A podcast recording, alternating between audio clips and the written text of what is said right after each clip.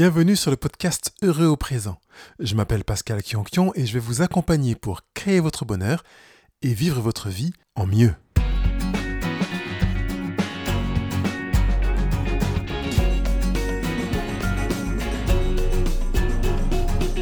83e rendez-vous et on parle encore d'amour avec ce titre On vous aime mais pourquoi? Saviez-vous que vous n'y êtes pour rien si l'on vous aime? Bonjour, ravi de vous retrouver pour continuer l'aventure ensemble.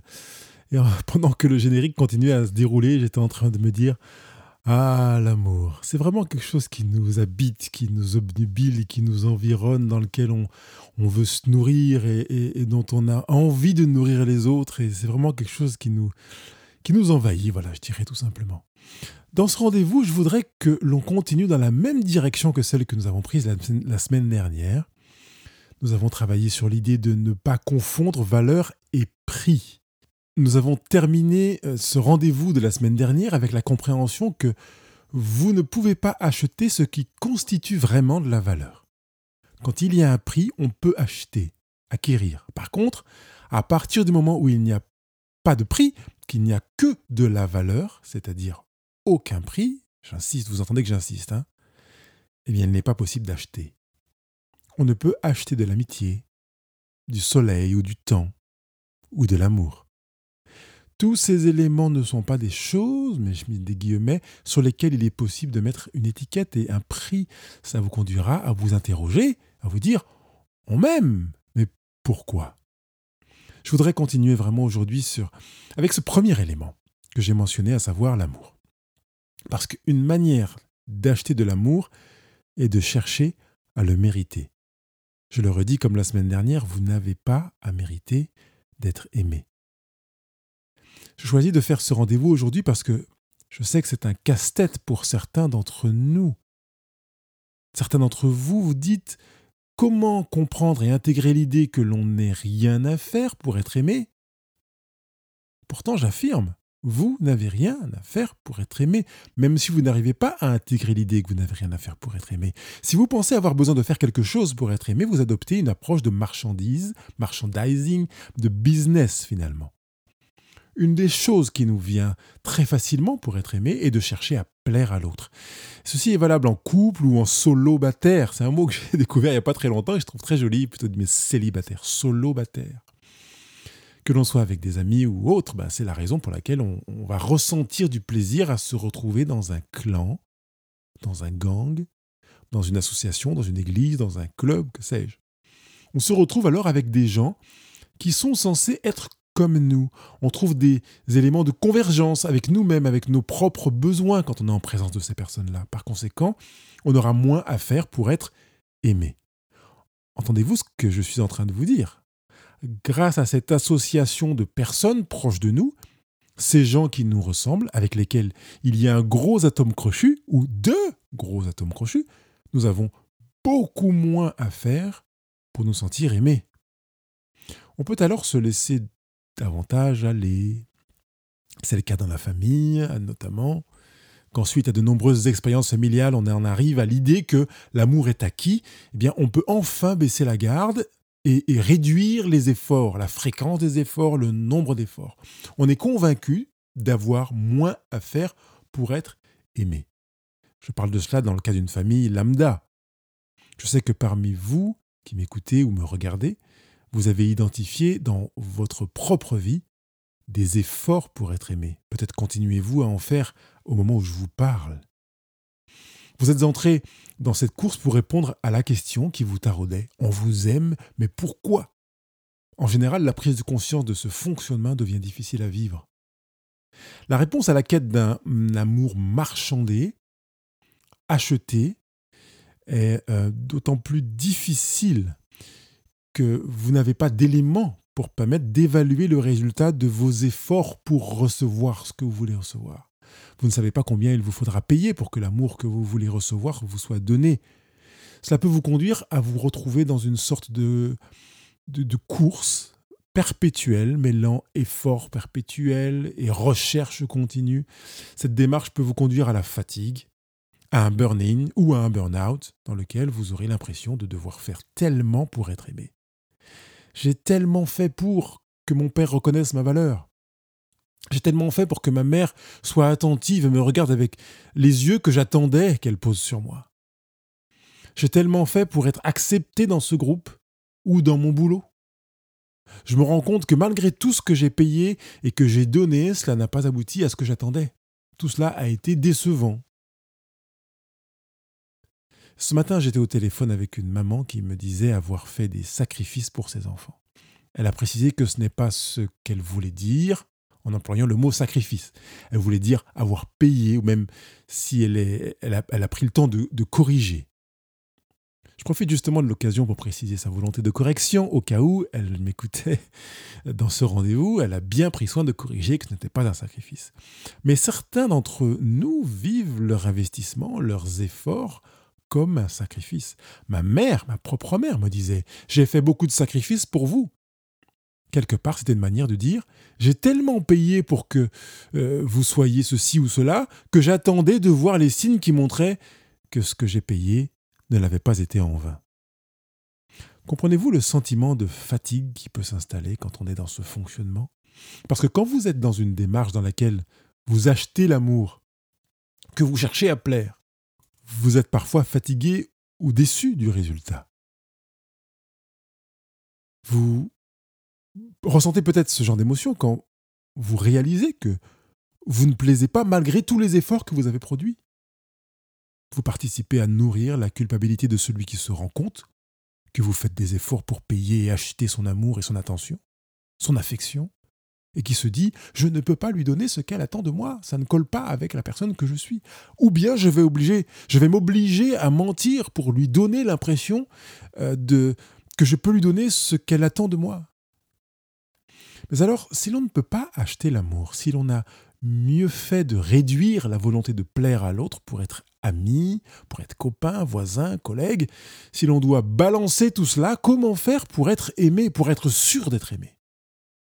Je rappelle que vous ne devez pas acheter l'amour qui vous est destiné. Je le rappelle un peu comme un refrain parce que c'est tellement difficile pour nous d'entrer dans ce naturel. Nous sommes déjà programmés depuis des décennies en nous disant si tu fais ça et que tu plais, tu auras ça. Si tu es comme ça et que ça correspond à ce que la personne attend, tu obtiendras cela. Et puis si tu es suffisamment intéressant, tu vas attirer l'amour et l'affection et l'attention. Et si tu fais suffisamment la tête ou que tu pleures suffisamment, tu vas capter les regards, la bienveillance, la pitié et donc récupérer de l'affection, de l'attention. Pour ça, je rappelle que vous ne devez pas acheter l'amour qui vous est destiné. Vous ne devez pas chercher à plaire si vous voulez être épanoui. Il est très rare que j'utilise le verbe devoir, vous avez entendu J'ai dit vous ne devez pas acheter l'amour, vous ne devez pas chercher à plaire. C'est la raison pour laquelle je termine cette phrase, parce que j'utilise le verbe devoir avec si vous voulez être épanoui ou si vous voulez être heureux. Si vous voulez avoir le sentiment d'être aimé parce que vous êtes vous, vous-même, quittez le terrain de la négociation de l'amour. En restant sur ce terrain-là, vous êtes justement dans un travers de cette démarche qui consiste à faire euh, ceci ou cela dans le but d'être aimé, dans le but d'acheter de l'amour, de vous procurer de l'amour quand on vous aimera suite à un mérite, parce que vous l'aurez acheté, parce que vous aurez été sympa, génial, drôle, attirant, beau, ben vous risquez d'avoir à vous interroger. On vous aime, mais pourquoi? Vous risquez euh, malheureusement souvent d'avoir raison de vous interroger si vous avez acheté cet amour. C'est le cas de personnes qui ont des biens matériels importants et qui sont ravis d'inviter des voisins, des copains, des collègues, des copines pour faire la fête chez eux. Et puis quand la fête se termine et qu'ils se retrouvent seuls, eh bien, il est possible que ces personnes-là s'interrogent et se disent ⁇ Je suis content, on s'est éclaté ⁇ Mais si je n'étais pas riche, est-ce que ces personnes seraient là? Si je n'étais pas célèbre, est-ce qu'elles m'aimeraient? Si je n'étais pas belle ou beau, est-ce qu'ils ou elles m'aimeraient? M'aimeraient-ils si je ne répondais pas favorablement à leurs demandes, si je ne pouvais pas les aider, si je ne pouvais pas participer à leur plaisir, à leur jouissance? L'avantage d'entrer dans une relation dans laquelle on aime l'autre sans chercher à monnayer son amour, mais en vivant une relation gratuite, est que cette question tombe d'elle-même. On se pose moins la question de savoir pourquoi on m'aime. On m'aime, oui, mais pourquoi? Est-ce vraiment moi qu'on aime? Cela demande une assise, une certaine base, je sais, mais c'est possible. Bientôt, je présenterai un rendez-vous que j'intitulerai Soyez égoïste. Je sais que c'est un sujet qui fait polémique, même si mon objectif n'est pas du tout de faire réagir et de faire polémique. Allons vraiment dans la direction du fondement d'une relation à soi-même dans laquelle nous retrouvons le sain égoïsme. C'est dans ce but-là que je voudrais présenter ce rendez-vous. Peut-être même que cette réalité touchera à l'égocentrisme qui peut être un des corollaires de l'égoïsme. Quand on entre dans une relation dans laquelle on comprend qu'il n'est pas possible d'acheter l'amour, d'acheter de l'attention, de chercher à plaire pour satisfaire, ou on entre ben, dans une relation dans laquelle la pression baisse considérablement. Vous arrive-t-il de vivre une relation dans laquelle vous n'êtes pas dans le monnayage? Cela vous arrive? Vivez-vous des relations réellement gratuites, même dans votre famille, proche ou dans un couple? La question est valable aussi dans les relations fraternelles. Avez-vous peur de perdre quelque chose si vous vous donnez le droit d'être vous euh, sans correspondre au montant attendu ou estimé? Craignez-vous de passer à côté de quelque chose que vous attendez? Cette question est valable également sur le plan professionnel. Si vous pouvez répondre par oui, ne serait-ce qu'à une de ces questions, vous avez besoin de vous retrouver face à vous-même dans votre base. De vous préparer à écouter le rendez-vous que je prépare sur l'égoïsme. Soyez égoïste. Vous avez besoin de comprendre que ce qui est véritablement euh, riche de valeur, ce qui a véritablement de la valeur, est gratuit. Vous n'avez pas à l'acheter. Vous n'avez pas à le mériter. Si besoin, répétez-vous cela. Essayez de vous plonger dans des situations dans lesquelles vous êtes conscient d'être dans cette démarche de vouloir plaire, de vouloir satisfaire absolument, parce que si vous ne satisfaisez pas, vous aurez moins d'affection, moins d'amour, moins d'attention. Et coller cette euh, vérité, vous n'avez pas à acheter l'attention. Vous n'avez pas à mériter l'affection. Vous n'avez pas à mériter l'amour. Ça fait peur de risquer de ne pas être aimé. J'entends. C'est tout à fait normal, c'est la raison pour laquelle vous cherchez à plaire. Et si vous vous sentez concerné, allez écouter le rendez-vous qui s'intitule Qu'est-ce que vous valez? Par exemple. Je crois qu'il s'agit du rendez-vous numéro 3 que j'ai mis en place sur ce blog dans la toute première saison.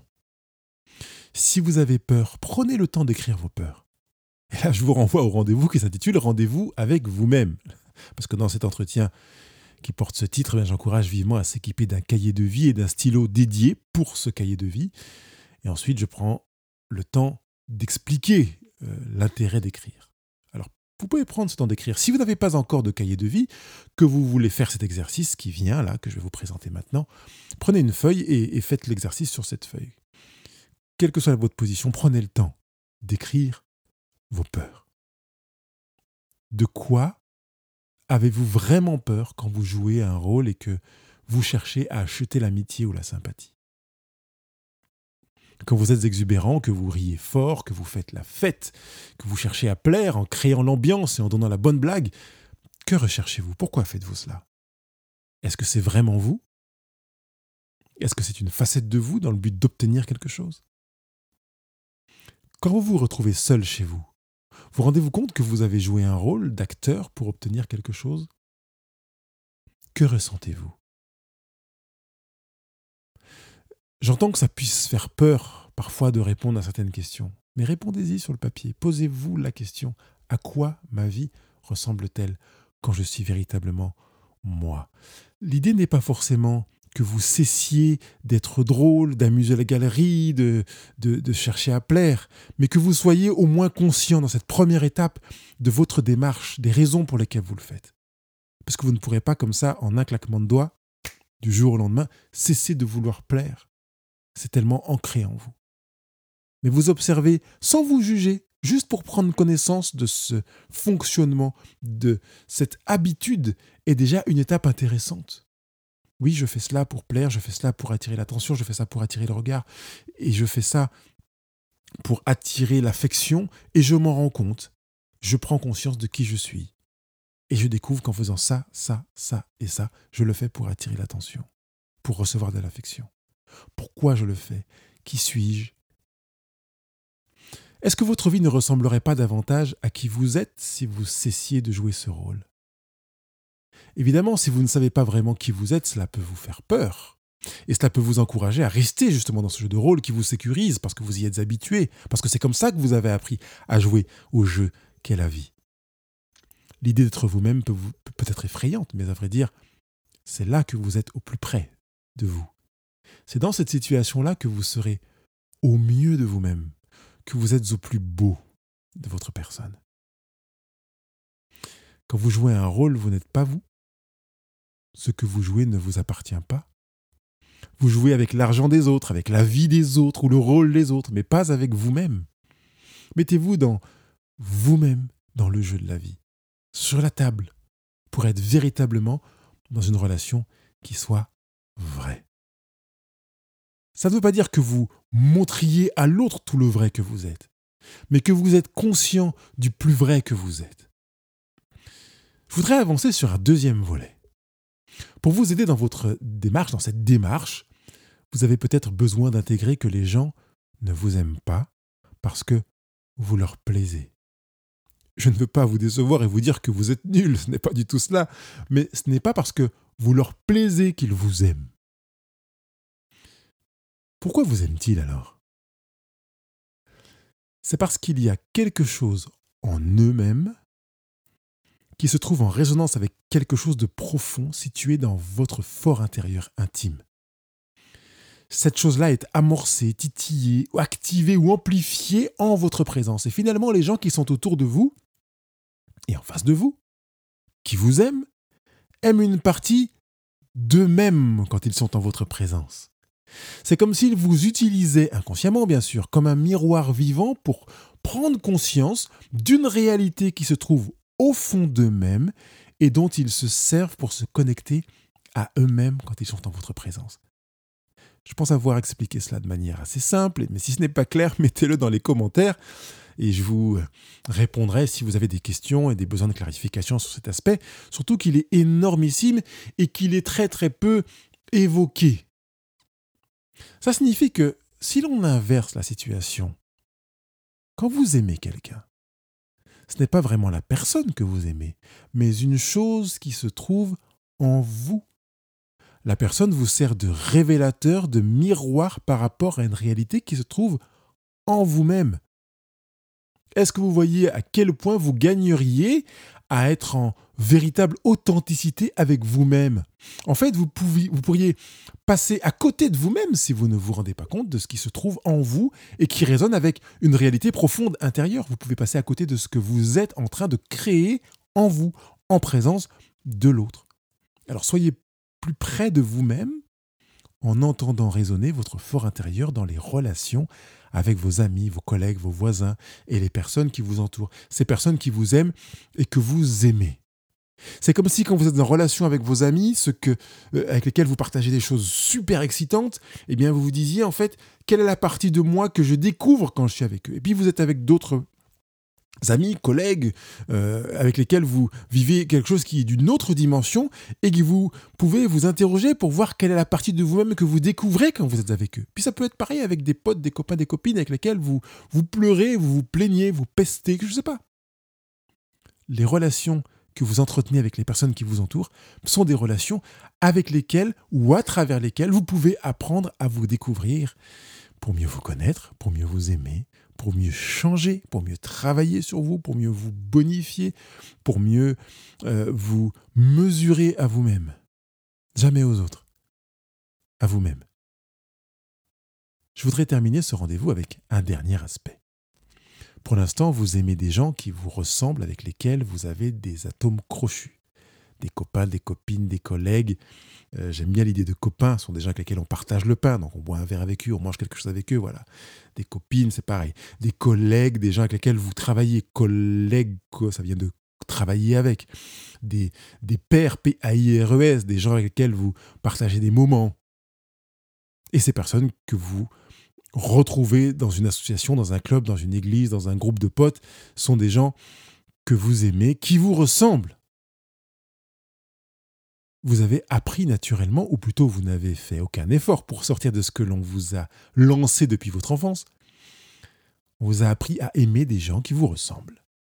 Et comme je l'ai dit à l'instant, à aimer des personnes qui vous servent à réveiller en vous des choses que vous aimez de vous-même. C'est la raison pour laquelle certaines personnes me disent, je ne sais pas pourquoi je suis attiré par eux. Ben, apprends à te connaître, tu verras pourquoi tu es attiré par eux. Certaines personnes vivent des relations conjugales répétées, abîmées, se disant, je suis systématiquement attiré par les mêmes personnes euh, en, blessure, euh, avec des bobos de la vie. Bien, apprends à te connaître, tu sauras pourquoi tu es avec ces personnes qui portent des bobos de la vie, et surtout les mêmes bobos de la vie. Pour aller plus loin, ben, je vous présente une autre étape. Cherchez à aimer des personnes qui ne vous ressemble pas. Vous me voyez venir en fait. Vous étiez déjà prêt à entendre cela, mais vous vous posez la question, pourquoi Quel intérêt? Parce que ces personnes permettront de réveiller en vous des choses que vous ne savez pas présentes en vous. Vous découvrirez des capacités, des aptitudes, des sensibilités, des insensibilités, des incapacités, des choses qui en vous sont ignorées alors qu'elles sont présentes. Elles sont véritablement inscrites en vous et vous ne les verrez pas émerger si vous ne fréquentez que des personnes qui vous ressemblent. C'est là la richesse de la différence. Fréquentez des personnes qui ne vous ressemblent pas, que vous n'aimiez pas naturellement, et vous verrez combien vous pouvez ainsi vous rencontrer autrement. Vous vous rencontrerez différemment et découvrirez comment il est possible de créer l'amour avec des personnes qui, a priori, vous rebutent ou vous reboutaient ou encore vous laissaient indifférent. Souvenez-vous que L'amour est gratuit. Vous n'avez pas à attendre que les gens vous plaisent pour les aimer. Vous pouvez juste choisir de les aimer pour les aimer. Oui, oui, oui. N'attendez pas que les personnes vous plaisent pour les aimer. Choisissez de les aimer parce qu'elles sont elles et que vous êtes vous. Et comme je l'ai dit tout à l'heure, connectez-vous à elles en laissant résonner la partie de vous et la partie d'elles qui communie avec la partie de vous. Prenez votre cahier de vie et écrivez le profil des personnes qui, pour l'instant, vous laissent indifférent. Notez aussi les personnes qui vous hérissent, le profil de ces personnes en précisant euh, peut-être les raisons pour lesquelles elles vous hérissent le poil. Je sais que cela vous pousse à sortir de votre zone de confort, je sais, je sais, mais continuez. Et pour ce faire, optez pour, euh, par exemple, en ce moment on est en confinement, mais même si c'est peut-être au travail, pour un restaurant, en choisissant de partager un repas avec la première personne que vous verrez assise seule à une table, par exemple. Vous irez ainsi faire tomber les a priori. Vous ferez face à une personne avec laquelle vous n'aurez pas eu le temps d'émettre un jugement parce que vous aurez créé une spontanéité. Et même si vous aviez déjà croisé cette personne et que vous aviez émis un préjugement, ce qu'on appelle un préjugé, allez-y, c'est la première que vous avez vue seule à table, allez vers elle et, faites fi de votre préjugé. Quand je parle de relation, je parle bien de la création d'un lien, qui est l'étymologie du mot relation, qui donne le verbe relier. Cette expérience se fera sans que vous ayez eu à attendre quelque chose, mais, vous allez le créer. Vous serez l'acteur, l'auteur de ce reliement, de cette relation que vous allez vivre. On pourrait faire la même chose avec un collègue au travail. En arrivant le premier au travail, par exemple, vous pourriez décider que la énième personne qui rentrera sera invitée à déjeuner ou à boire un verre. Notez-le sur un papier avant même que quiconque n'arrive, vous mettez un chiffre, 2, 3, 5, je ne sais pas. Et donc, si vous avez choisi numéro 5, la cinquième personne qui passe la porte sera invitée à boire un verre ou à déjeuner. Quel que soit votre choix, ça vous permettra de commencer à échanger en cherchant à créer une connexion. Vous pouvez faire euh, le même travail avec votre boulanger en allant acheter votre pain, Idem avec la caissière au magasin ou avec une personne assise sur un banc dans un parc. Vous pouvez vous asseoir à côté d'elle et commencer à discuter. C'est possible également à l'arrêt du bus. Les opportunités sont tellement nombreuses. Je sais qu'en ce moment nous vivons avec le masque, mais nous pouvons tomber les masques sur le plan symbolique et nous lancer dans une démarche différente. Une approche dans laquelle vous aurez choisi de donner gratuitement de l'amour en prenant la mesure de la valeur inestimable de tout ce que cela représente. Alors que vous êtes en train de donner de l'amour, sans vivre aucune pression, même si le moment n'est pas forcément agréable pour vous, remarquez que vous recevez énormément. Une fois ces moments terminés, reprenez votre cahier de vie et notez ce que vous avez vécu. Précisez ce que vous avez détesté, les raisons pour lesquelles vous l'avez détesté. Notez ce que vous avez aimé et les raisons pour lesquelles vous l'avez aimé. Écrivez ce que cela vous a fait, ce qui s'est déplacé en vous et qui vous a dérangé. rajoutez ça. Précisez ce que vous avez appris sur vous, ce que vous avez découvert de l'autre. Notez les raisons pour lesquelles vous vous êtes senti dérangé, ainsi que les raisons pour lesquelles vous avez découvert euh, quelque chose sur vous-même, par exemple. Euh, en voyant tout cela, vous pouvez aussi mesurer à quel point vous êtes euh, en connexion avec vous-même dans la relation que vous avez établie avec cette personne. Vous êtes presque en rendez-vous avec vous-même quand vous êtes en rendez-vous avec quelqu'un d'autre. Qui plus est avec cette personne que vous n'aimiez pas, avec laquelle vous avez choisi de vivre cette relation gratuite, cet amour gratuit. Parce qu'à partir du moment où vous mettez un lien gratuit entre vous et une personne, vous êtes en train de vivre de l'amour. Forcément, dans cette action qui consiste à donner, vous recevrez, comme je l'ai dit tout à l'heure. Et quand on donne, on reçoit systématiquement. On ne reçoit pas forcément ce qu'on veut.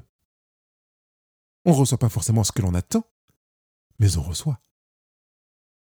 Pratiquez cet exercice et si vous avez des questions, des remarques ou des réactions, je serai heureux de les lire, de les entendre et de vous retrouver la semaine prochaine pour continuer à avancer ensemble.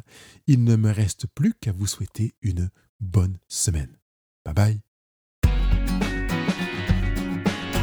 Je trouve génial que vous ayez suivi ce rendez-vous jusqu'au bout et je vous remercie. Mais je vous remercie pour vous parce que vous allez déjà pouvoir avancer et travailler sur vous-même pour apprendre à vous aimer davantage en vous connaissant davantage. Je vous rappelle que vous avez euh, libre sur le blog Heureux au présent mon livre e-book qui s'intitule Vos problèmes sont-ils des obstacles à votre bonheur? C'est pour vous que j'ai écrit ce livre, donc profitez-en à fond. Je compte sur vous pour aller mettre des commentaires sur les réseaux sociaux. Vous savez combien c'est important pour quelqu'un qui travaille avec ces fameux réseaux sociaux. Je vous dis à bientôt